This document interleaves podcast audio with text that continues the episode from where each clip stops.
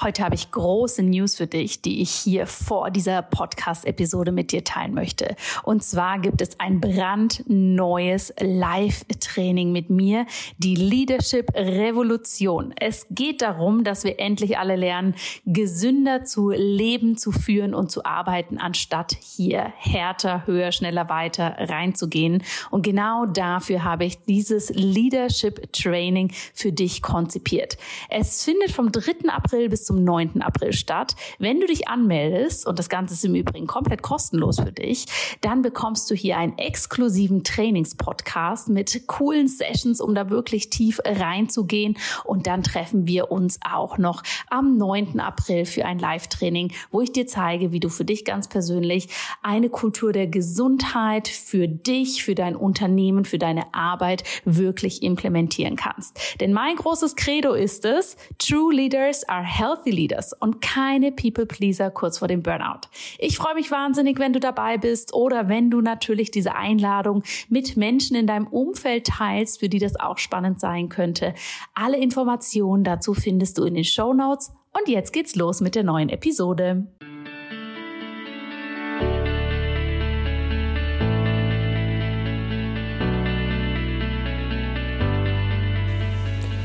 Hallo und herzlich willkommen bei Einfach Gesund Leben, deinem Podcast mit dem besten Mix aus ganzheitlicher Medizin, Ayurveda, Yoga und Ernährung.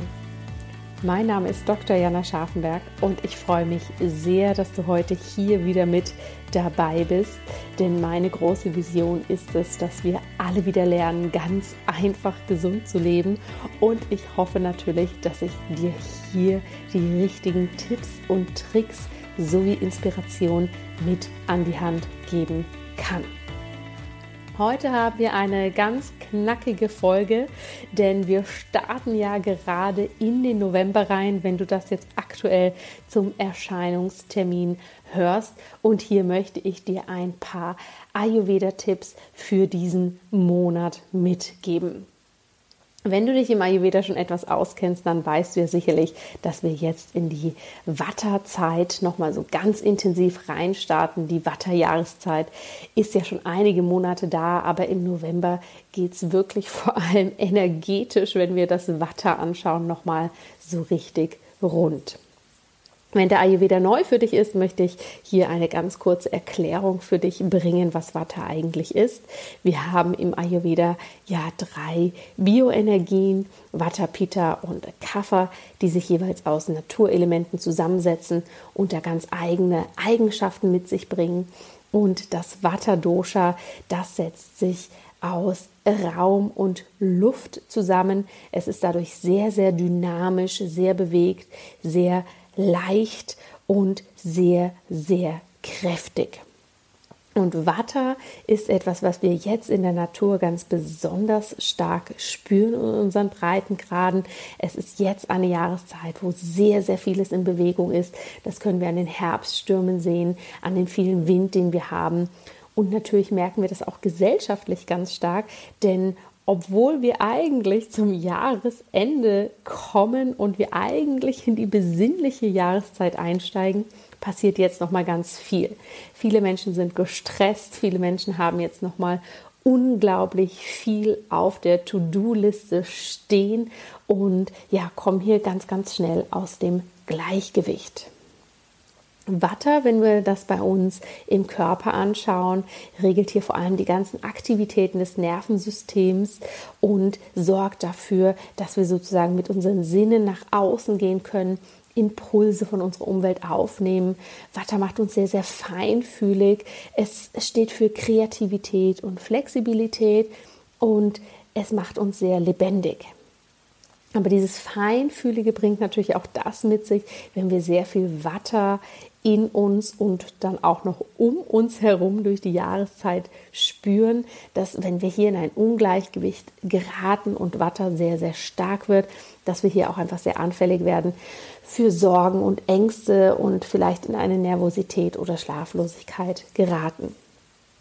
Und das Spannende ist, dass diese Herbstzeit, gerade der November, ich kann hier mal von vielen meiner Klienten sprechen, dass Menschen, die sehr, sehr viel von diesem Vata-Dosha in sich tragen, wirklich sagen, der November ist eine ganz, ganz knackige Zeit für mich. Ich bin so durch den Wind im wahrsten Sinne des Wortes. Ich bin so unruhig. Das ist wirklich eine Zeit, da muss ich mir eigentlich ganz bewusst eine Pause gönnen und vielleicht noch mal ein, zwei Wochen irgendwo in die Wärme, um zur Ruhe zu kommen.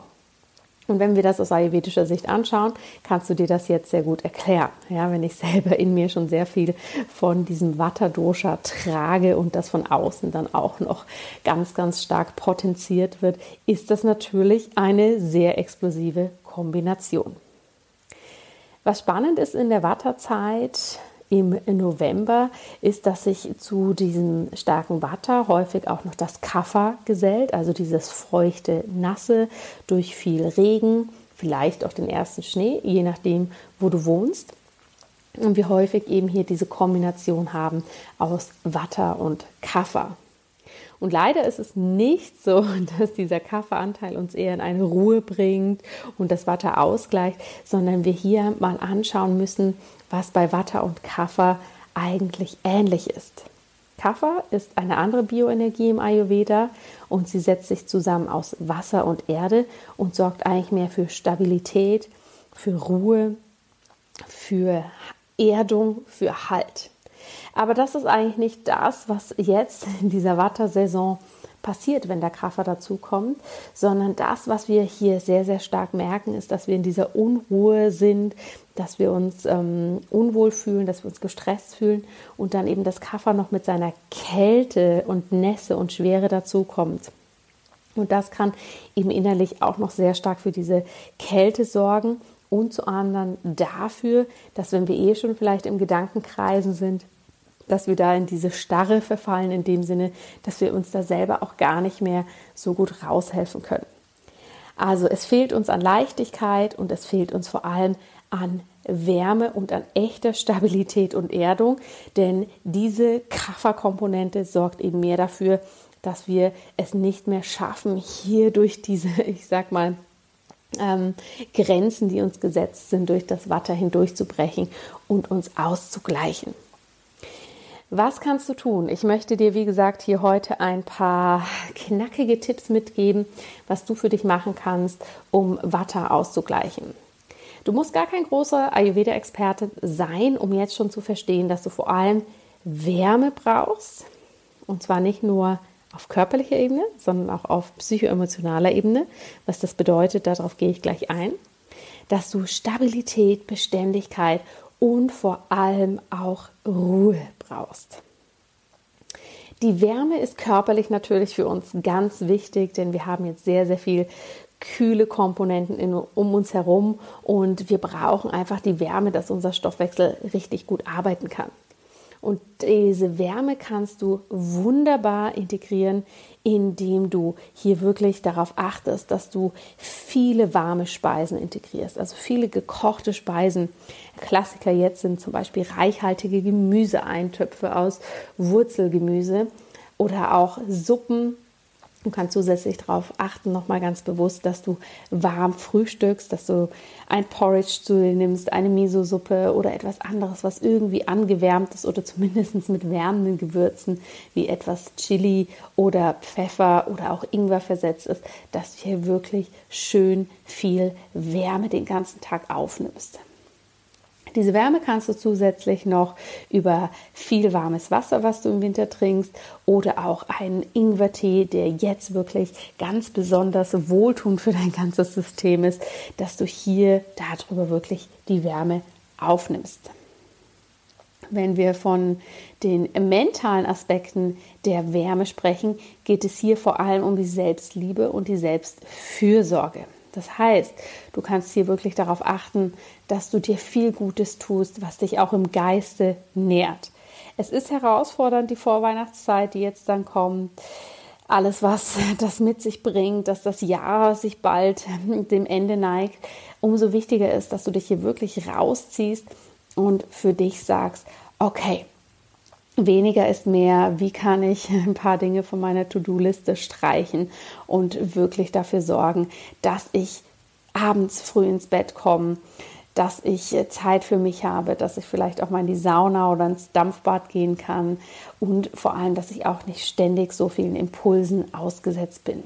Ja, das meine ich mit dieser psychoemotionalen oder mentalen Wärme. Wie kann ich hier nochmal ganz, ganz bewusst viel Wärme und Selbstfürsorge zulassen, dass ich hier in meine Beständigkeit und Stabilität komme. Wenn es um deine Routinen geht, ist es jetzt ganz besonders wichtig, dass du für dich eben kleine Pausenmomente, kleine Regenerationsmomente im Alltag integrierst, indem du vielleicht zwischendurch mal eine kurze Meditation einbaust oder wenn es in deiner Yoga-Praxis ähm, Thema ist, hier wirklich drauf schaust, dass du sehr viele erdende Asanas einsetzt. Also das können sehr erholsame Haltungen sein, das können Yin-Yoga-Haltung sein, Restorative Yoga, alles, was Vorbeugen sind, alles, was dich unterstützt, alles, was deine Hüfte öffnet. Das sind alles wirklich tolle Beruhigungen und eine riesengroße Wohltat für dein Nervensystem. Und die Meditation muss wirklich auch nicht kompliziert sein. Das dürfen auch mal fünf Minuten sitzen, tief ein- und ausatmen oder eben vielleicht eine Yoga Nidra Session. Das kannst du mal googeln. Da gibt es sogar bei YouTube ganz tolle Einheiten.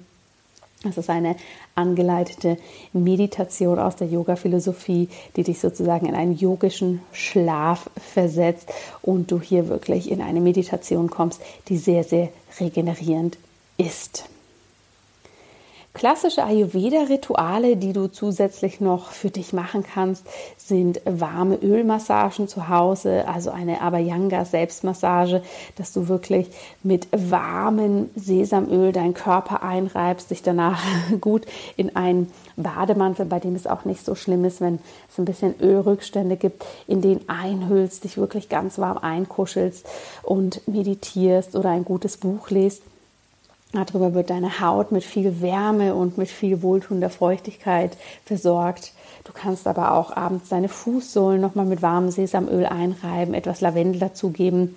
Das sind alles so ganz kleine ähm, Tipps und Tricks, die du da während dieser stürmischen Watterzeit dich eben selber gut ausgleichen kannst als extra Tipps, denn das ist etwas, was ich in dieser Jahreszeit immer ganz besonders gerne mag, ist, dass du jetzt diese ganzen warmen Getränke, die wir neben den Tees, dem Ingwerwasser und dem puren warmen Wasser kennen, wie zum Beispiel eine goldene Milch oder ein pflanzlicher Kakao, dass du die jetzt ganz, ganz wunderbar für dich integrieren kannst, dass du ähm, dir mit einer pflanzlichen Milch und ja, einem rohen Kakaopulver, etwas Honig, wärmenden Gewürzen wie Zimt, Kardamom und Nelke hier abends wirklich eine tolle Schlafmilch zaubern kannst oder eben mit Kurkuma eine goldene Milch zubereiten kannst oder den klassischen Chai in einer abgewandelten Variante